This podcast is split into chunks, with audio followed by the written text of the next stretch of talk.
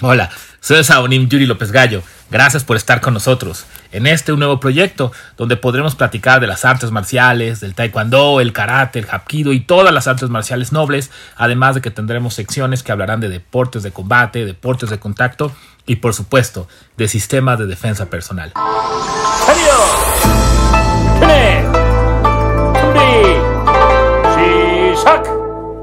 El día de hoy vamos a comenzar hablando de un tema que es muy interesante y tiene que ver con las diferentes clasificaciones que existen dentro de las actividades del mundo marcial.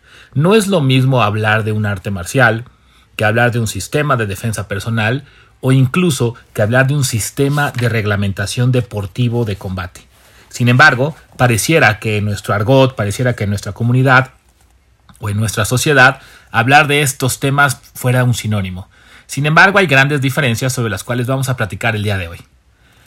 Tradicionalmente, nosotros cuando hablamos o decimos la palabra artes marciales, nos viene a la mente un dojang o un dojo, gente uniformada, cintas, práctica de formas y de combate, que van a estar sobre todo reglamentadas por algún código moral o de conducta.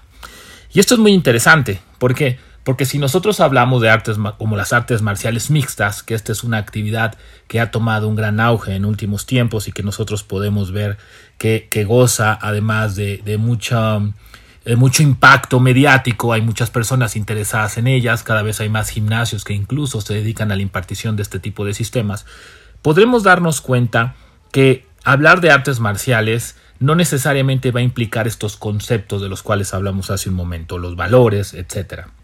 Esto tiene una razón principal, fundamental, que tiene que ver precisamente con el origen de cada una de estas actividades. Los sistemas de combate, los sistemas de defensa personal, los sistemas marciales son una constante en todas las sociedades del mundo. Es falso pensar que las artes marciales nacen en Oriente, y más falso podría decir, eh, ser decir que nacen en Japón o en China o en la India, etc.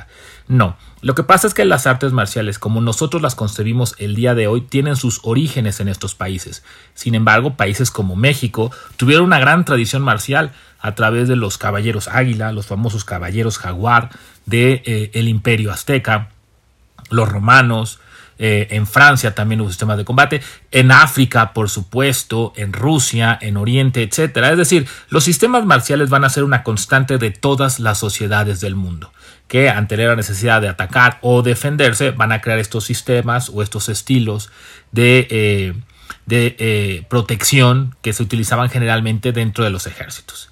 Entonces podemos decir que las, los sistemas marciales son una constante que van a presentarse en todo el mundo. Lo interesante es que las artes marciales como nosotros la concebimos se van a desarrollar sobre todo en el Oriente. China, Japón, Corea, Vietnam, Tailandia y todos estos países del sudeste asiático van a tener una tradición marcial que será heredada gracias a nosotros, los occidentales, gracias a eventos eh, importantísimos en la historia mundial como la Segunda Guerra Mundial y van a tener un gran desarrollo en nuestras vidas. Incluso la cultura pop Series como Cobra Kai, como el Karate Kid, eh, actores tan exitosos como Jean-Claude Van Damme, solamente los podemos concebir con base a la gran influencia de las artes marciales en nuestra vida. Pero tendríamos que comenzar a definir que las artes marciales el día de hoy, como las conocemos el día de hoy, no existían hace más de siglo y medio, es decir, 150 años.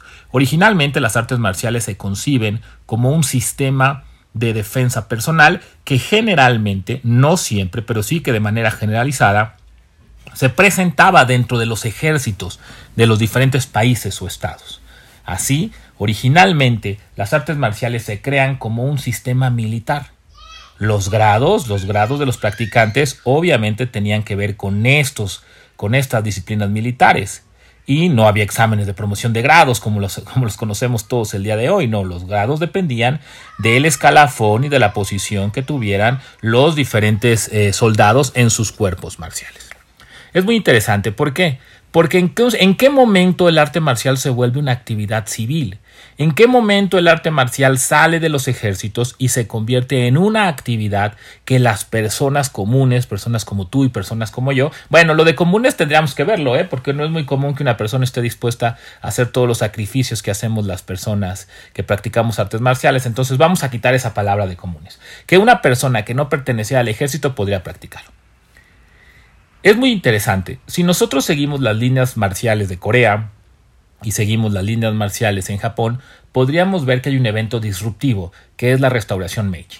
Si nosotros hablamos en cambio de actividades de artes marciales como los artes marciales de China o los artes marciales que vienen de países como Tailandia, encontraríamos otros eventos disruptivos donde las artes marciales salen del ejército para pasar a los cuerpos sociales. En el caso de las artes marciales como el karate, como el taekwondo, eh, como el judo, este tipo de artes marciales que vamos a reconocer, todas estas artes marciales que reconocemos por el vocablo do, el vocablo de la palabra, eh, la palabra do en japonés, do en coreano, tao en chino, van a ser artes marciales que van a tener elementos en común. A estas artes marciales, primero tendríamos que definir cómo salen entonces del ejército.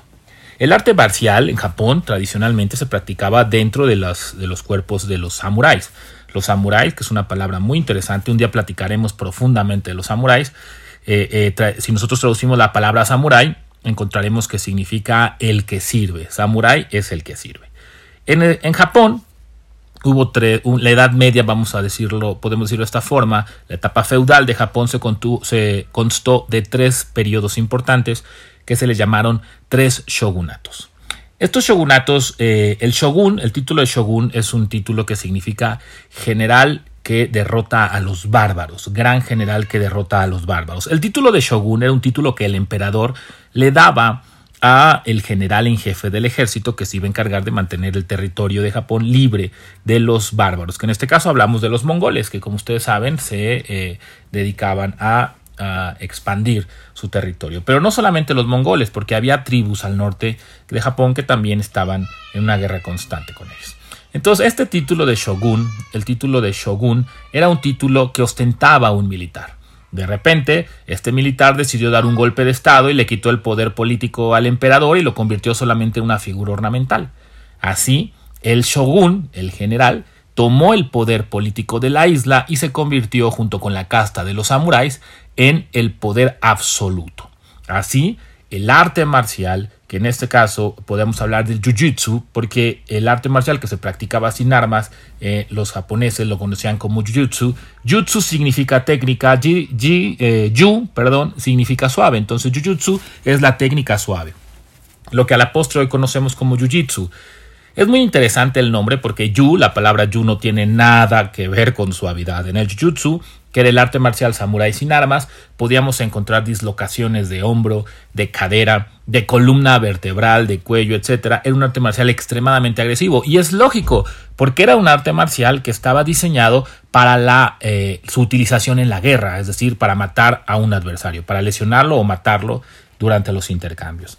Ahora, cuando en 1867, 1868, depende del historiador, hay algunas, eh, incongruencias con las fechas, se da la restauración Meiji, significa que el emperador retoma nuevamente el poder político y destrona o destituye al shogun. Y esto es muy interesante porque este, este, esta restauración Meiji se va a dar gracias a la influencia que tendrá el ejército, la marina de los Estados Unidos, al obligar a Japón a abrir sus fronteras. Durante el shogunato se decretó el cierre total de las fronteras de Japón con eh, el extranjero. Se prohibió la entrada de extranjeros, solamente había una pequeña colonia holandesa en Nagasaki, pero se prohibió, se prohibió la entrada de extranjeros, se prohibió el comercio con los extranjeros. Ahí va a jugar un papel muy importante las islas de Okinawa.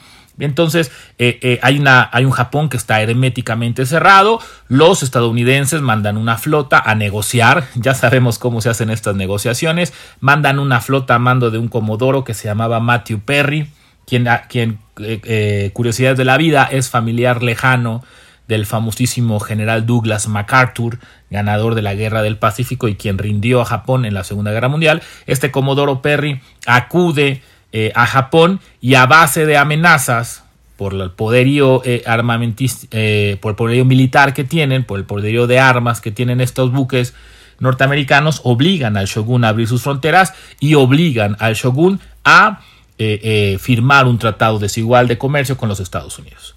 Estos eventos, estos eventos van a ser los que den pie a que un grupo de samuráis apoye al, al emperador y den un golpe de Estado, vamos a decirlo de esta forma, para tomar o retomar el poder político y que sea el emperador el que tiene nuevamente el mando en las islas de Japón. Sin embargo, el emperador, lejos de, favorecer a los samuráis que le apoyaron a tomar el mando, lo que hace es dar un giro diametral en las políticas del Estado y comienza lo que conoceremos como la restauración Meiji, que si nosotros lo queremos ver de una manera muy simple y muy rápida, podríamos decir que es la apertura de Japón al mundo occidental, al mundo moderno, y un impulso impresionante al desarrollo y a la industrialización de la isla. Con esto comenzaría, nacería el imperio japonés. Un imperio japonés del cual hablaremos también más adelante, que le va a quedar demasiado eh, corto, le va a quedar demasiado pequeño eh, eh, su territorio natural, la isla de Japón, y se verá obligado por sus propias ambiciones a expandirse a través de Corea, a través de Manchuria y a través de todos los territorios que puede durante lo que conoceremos después como la Segunda Guerra Mundial, que es un proceso que durará muchos años, pero ya hablaremos más adelante de eso. El emperador prohíbe, eh, el emperador proscribe, prohíbe la casta samurái, es decir, el emperador deja en desuso la casta samurái y prohíbe el uso del sable, etc. Algunos samuráis incluso van a levantarse en armas. si yo creo que todos hemos visto la película The Last Samurai, el último samurai, que es una película muy bonita, a pesar de que obviamente tiene el mensaje pues siempre de la superioridad norteamericana, pero es una, película muy bonita y que explica de una manera muy interesante el papel del samurái en esta restauración Meiji. Hay unas revoluciones muy fuertes de los samuráis que el gobierno imperial se ve obligado en sofocar. Ahora, ¿Qué sucede? Que el momento de que se prohíbe la casta samurái, los eh, samuráis tienen la, la, necesidad de mantener sus costumbres y sus usos. Es por eso que se comienza y se continúa más bien con la, el entrenamiento del sistema de Jiu-Jitsu. Sin embargo, era un sistema demasiado, demasiado agresivo y aquí va a ser su aparición un maestro que va a ser importantísimo en el desarrollo de las artes marciales modernas. Será el maestro Kano Jigoro. El maestro Kano Jigoro, que como todos sabemos es el padre del judo, también debe ser reconocido como el padre de las artes marciales modernas, porque él va a ser el primero que instaure todos los elementos que nosotros el día de hoy asociamos con la práctica de las artes marciales. ¿Qué sucede? El maestro Jigoro Kano va a tomar la esencia del jiu-jitsu, va a tomar la estrategia del jiu-jitsu, pero va a limitar ciertos movimientos. Los movimientos más agresivos los va a sacar de su sistema, le va a poner un nuevo nombre, lo va a llamar Yu, como ya dijimos significa suave, y le va a poner el vocablo Do, el judo, que es el camino de la suavidad. Este vocablo Do Híjole, es, es interesantísimo. Tendremos tiempo para platicar sobre él en nuestros siguientes posts, podcast. Es muy interesante este vocablo, el vocablo do. ¿Por qué? Porque va a hacer alusión a una influencia taoísta que ya se había presentado en el Bushido. Y aquí voy a regresarme un momento, eh, como ustedes saben, ya los que, los que ya me conocen, vamos y venimos a términos del pasado. Cuando nosotros hablamos del samurái, el samurái su orientación es militar. A su arte le llamará eh, Bujutsu. Bu, el ideograma Bu, que es el eh, símbolo internacional de las artes marciales, se lee Mu en coreano, se lee Bu en japonés y en chino lo podemos leer como Gu. El bujutsu, jutsu significa técnica, ya lo habíamos platicado, entonces bujutsu es la técnica del guerrero, la técnica militar. Y el objetivo de la técnica del guerrero, el objetivo de la técnica militar, pues por supuesto que es matar al enemigo. Por lo tanto, la orientación de este bujutsu tiene que ver obviamente con la práctica militar. Sin embargo, durante el último de los shogunatos, el, el shogunato Tokugawa, hay una época de paz muy larga en el que el samurái tiene que mantenerse y tiene incluso que reinventarse. Anteriormente se había creado un concepto que es el concepto del budo. El budo que después eh, conoceremos como Bushido, y esto tiene que ver con que si nosotros tomamos la palabra Budo, Budo es Bu guerrero, Do camino o forma de vida, pero si nosotros tomamos el tercer término, Shi, la palabra Shi, el Bushi, Bu, Shi significa erudito. Bushi significa el guerrero erudito, el guerrero sabio, que es otro sinónimo. Entonces, cuando hablamos de un Bushi, estamos hablando de un guerrero sabio. Esto implica que no se dedica únicamente a la parte de la guerra, sino que además va a tener una sapiencia, una sabiduría en el arte de la vida. Y esto nace de una cuestión que se va a ver obviamente influida por el taoísmo con el balance universal. El samurái era el maestro de la muerte. Entonces, si yo soy un maestro de la muerte, necesito ser también un maestro de la vida. Es aquí cuando se hace la introducción del famoso Bushido o Budo. El Bushido es precisamente el papel del samurái en la vida y en la muerte. Es decir, el samurái va ahora a, manejarse, va ahora a comportarse de acuerdo a códigos morales muy estrictos que van a eh, eh, normar su comportamiento en la vida. Esto es muy importante. ¿Por qué? Porque el samurái, durante el, último de los shogunatos, el shogunato de Tokugawa, va a cambiar la narrativa. Anteriormente lo más importante para el samurái era ese héroe, eh, el valor heroico, ese héroe que daba todo en la guerra y que daba todo para cumplir con su deber. Sin embargo, estamos hablando de que vamos a vivir un, un periodo de varios siglos, al menos un par de siglos, en paz. Imagínense un guerrero, uno de los guerreros más sofisticados de la historia de la humanidad, que no tiene una guerra que pelear tenemos entonces ya la base del Bushido, que el maestro de la guerra debe ser un maestro de la paz, y entonces comienza a cambiarse una nueva narrativa. El papel importante, ahora, ¿cuál es el papel de ese guerrero? El papel del hombre virtuoso, del hombre que se desarrolla a través de valores en esta nuestra vida. El Bushido va a tener eh, valores o preceptos que conoceremos como las siete virtudes del guerrero. Son eh, justicia, el guerrero debe ser justo siempre y con todos, respeto, el verdadero guerrero no es cruel, no necesita demostrar su poder para obtener respeto. El siguiente es valor, el verdadero guerrero es valiente y vive su vida al límite. El siguiente es honor, meillo, solo existe un juez para tu honor y ese eres tú mismo. El honor es la más importante de las virtudes de un samurái y dependerá de él todas sus acciones, así como dependerán de sus acciones su honor. Eh, ellos decían una frase que es muy interesante, puedes esconderte de todos, pero nunca podrás ocultarte de ti mismo. De hecho, el seppuku, el famoso eh, suicidio eh, samurái, que todos en, Oriente, perdón, en Occidente le llamamos harakiri, que no es un término correcto, harakiri es un término vulgar, Hara es, habla del punto haran, del vientre. Kiri significa cortar. Entonces, cuando decimos harakiri, estamos diciendo cortar el vientre. No es correcto, es un término vulgar. Lo correcto sería seppuku. La ceremonia del seppuku se utilizaba para salvar el honor del samurái que había caído en desgracia. El siguiente valor es la compasión o la benevolencia, jin.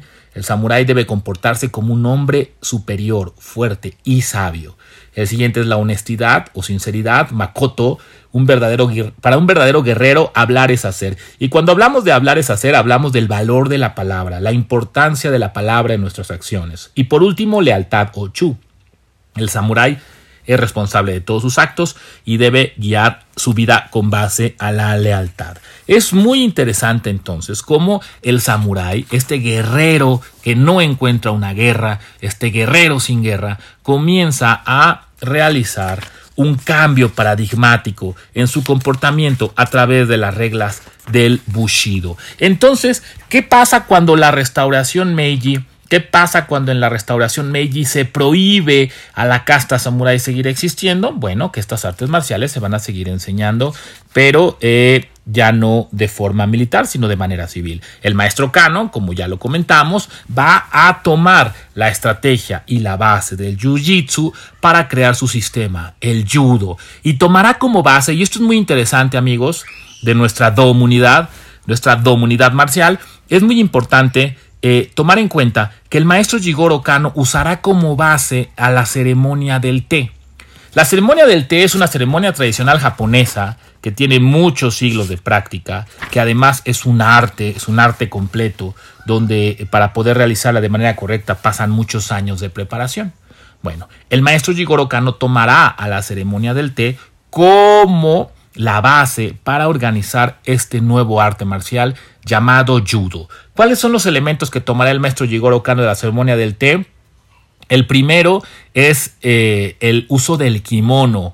El kimono, el primer yudogi era un, kimono y entonces se instaura la obligatoriedad del practicante de utilizar el kimono ante la práctica del arte marcial. El segundo tiene que ver con el sistema de grados. Todos los que practicamos artes marciales hemos escuchado la palabra Dan, todos hemos escuchado la palabra Q, y cuando ustedes conocen un arte marcial donde se utiliza el sistema de grados Dan Q, estamos hablando de un arte marcial que tiene una fuerte influencia de Japón, porque será el maestro Jigoro Kano el que tomará este sistema de grados de la ceremonia del té y la llevará ahora a su arte marcial. Este sistema de grados, el Dan-Q, nosotros podemos encontrarlo ahora hasta en sistemas polinesios. Y esto, bueno, tiene que ver con una cultura pop del arte marcial, donde ciertos términos van a ser utilizados de manera indistinta porque se vuelven términos genéricos. Sin embargo, originalmente es Jigoro Kano quien utiliza el sistema Dan-Kyusei que se utilizaba en el se utiliza todavía en la ceremonia del té japonesa y la va a llevar al sistema marcial del judo. Además, instaura los famosos exámenes de grado. No existían exámenes de grado anteriormente porque los grados dependían del escalafón militar. Además, va a instaurar un sistema de cintas. Las cintas originalmente eran solo cuatro cintas porque existían solamente cuatro castas sociales en el Japón eh, de, la, etapa del shogunato. Él las va a tomar de esta etapa de Japón antiguo, estas cuatro etapas, estas cuatro cintas, y solamente existían cuatro colores. El negro para las castas más altas, así era la relación. Teníamos el, eh, blanco para las castas más bajas, el verde y el café para las castas intermedias. Entonces él toma estos colores, crea el sistema de cintas y ahí es cuando comienza o nace el famosísimo concepto de la cinta negra. Ahora, lo que él va a hacer es que va a tomar el sistema de grados Dan Q y lo va a ligar con el sistema de cintas. Así, tal y como funciona en el karate, en el, perdón, en la ceremonia del té y tal y como funciona en el Go, que es un juego tradicional chino, los grados Dan se van a asignar a los expertos. La palabra Dan significa grado, nivel, aunque en las artes marciales la acepción más, más eh, adecuada sería etapa. Entonces el grado Dan es un, es un grado de experto y el grado Q, que también significa grado, nivel, escalón, etc., va a asignarse a los practicantes novatos, a los nuevos. Esto viene desde la ceremonia del té y anteriormente del Go, este famoso juego de estrategia chino que el mismo Confucio marcaba como una de las cinco artes necesarias para el, desarrollo del ser humano. Entonces es muy, es muy interesante. Eh, bueno, ¿Qué otra cosa va a instaurar el maestro Jigoro Kano? El maestro Jigoro Kano va a tomar también eh, la, el uso del el entrenar descalzo, el uso del tatami y por supuesto el uso de un lugar especial para el entrenamiento. Estas son las bases, estas son las bases que finca el maestro Kano Jigoro para la estructuración de el eh, judo. Y estas bases las tomará después el maestro Gijin Funakoshi al instaurar la nueva forma o la nueva manera, vamos a decirlo así, de eh, practicar el karate, este arte marcial de combate okinawense, cuando es llevado a Japón. Después será utilizado también este sistema de organización por los maestros coreanos cuando eh, Corea logra su independencia en los famosos cinco Kwanes originales Odo Kwan, la escuela del general Choi también tomará este mismo sistema. Y por eso podemos ver que todos utilizamos el dobok pero el dobok es eh, simplemente eh, un término que se toma en Corea para la utilización del, del y esto no es algo que tengamos que discutir, son, son, eventos históricos que se dieron y no significa que el taekwondo no tenga el día de hoy una personalidad propia y no tenga un desarrollo propio. Pero esto es algo muy importante. La palabra do. El maestro Kano Jigoro al instaurar el do está hablando de un conjunto de valores. Un conjunto de valores morales y de comportamiento. Claro, ustedes me pueden decir, es que no tiene nada que ver la, eh, la moral con el Tao. Bueno, no, con el Tao no, pero sí con el Do. Porque la acepción del Do en China y en Japón es completamente distinta. En Corea se toma la misma acepción que en Japón. En Japón el do lo entendemos como una manera, una forma de vivir de acuerdo a determinados conceptos y valores morales y universales. Es decir, lograr una vida en equilibrio y en balance a través de un actuar correcto dentro de esta senda que nosotros llamamos vida. En cambio, en China, el Tao va a tener un concepto mucho más metafísico, muy interesante también, pero no está relacionado específicamente con el modelo de comportamiento, mientras que el Do sí lo hace. ¿Por qué es muy importante que nosotros aterricemos esta parte? Porque el Do, ese pequeño vocablo que, que va a aparecer en artes marciales como el karate Do, como el aikido, como el judo, como el taekwondo, como el hapkido y etcétera, nos hace referencia a un sistema marcial que vendrá acompañado por un sistema de valores morales y de comportamiento del practicante, que va a estar influido de, manera importante por el budismo, por el taoísmo y por supuesto por el confucianismo. Estas tres eh, eh, corrientes de pensamiento que van a ser tan importantes eh, en, en, Oriente van a ver van a tener una influencia muy clara en estas artes marciales nobles. Por eso cuando nosotros hablamos de las artes marciales nobles, vamos a ver que hay ciertos elementos que se van a repetir, pero el más importante es un código de respeto irrestricto entre el alumno y los maestros. En cambio, cuando hablamos de un sistema de defensa personal, estaremos hablando, como su nombre lo indica, de un sistema técnico que está diseñado para defender a la persona en una situación donde su vida corra riesgo. El arte, el arte, eh, perdón, el sistema de defensa personal más importante en nuestros días es el Kraj Maga, que fue desarrollado por el ejército israelí. Y todos sabemos que Israel está en una guerra permanente con sus vecinos, por lo tanto, su, eh, es un sistema implacable, extremadamente agresivo y muy efectivo. Entonces, si alguien quiere comparar las técnicas del karate do que practicamos el día de hoy, las técnicas del taekwondo con el krav maga, pues es impensable. ¿Por qué? Porque el karate do y el taekwondo y todas estas marciales nobles, además de que han sufrido una evolución técnica muy importante a través de la historia, el día de hoy tienen una orientación más clara en el desarrollo de las capacidades del arte de vida es algo muy importante. No es que el karate no sea efectivo, es que la orientación del karate del día, de nuestros días, la orientación del taekwondo, tiene más que ver con un sistema de vida, con una forma de vida que con la mera práctica de los sistemas de defensa personal. Y las artes marciales mixtas no son un arte marcial. Las artes marciales mixtas, el kickboxing, el full contact, son sistemas de reglamentación de combate deportivo. Por eso es muy complicado cuando alguien dice yo entreno artes marciales mixtas. ¿Por qué? Porque lo que hacen las artes marciales mixtas y lo que hacen los grandes peleadores de artes marciales mixtas es tomar un arte marcial como base y enriquecerlo con técnicas eh, eh, de otros sistemas que les permitan tener una ventaja en el área deportiva. Pero las artes marciales mixtas como tal son un concepto que solamente nos habla de un sistema de reglamentación, no de un sistema marcial como tal. Por eso es muy importante que nosotros entendamos que las artes marciales nobles, las artes marciales tradicionales, estas artes marciales que van a ver y tener una gran influencia de estas filosofías y de esta conducta y de estas reglas morales van a distar en mucho de las llamadas artes marciales mixtas, cuyo objetivo es simplemente obtener triunfos en el ámbito deportivo. No estoy haciendo un juicio de valor, estoy simplemente puntualizando las grandes diferencias que existen entre los sistemas de combate que el día de hoy podemos practicar. Ahora, ¿Qué es mejor? Pues bueno, va a depender de tus gustos y va a depender obviamente de tus objetivos. Cada uno de nosotros tiene diferentes metas y objetivos en nuestra vida y nosotros tenemos pues que alcanzar nuestras metas. Si algo vinimos a esta vida es a ser felices. Soy el Saunim Yuri López Gallo. Te agradezco mucho que nos hayas eh, acompañado el día de hoy.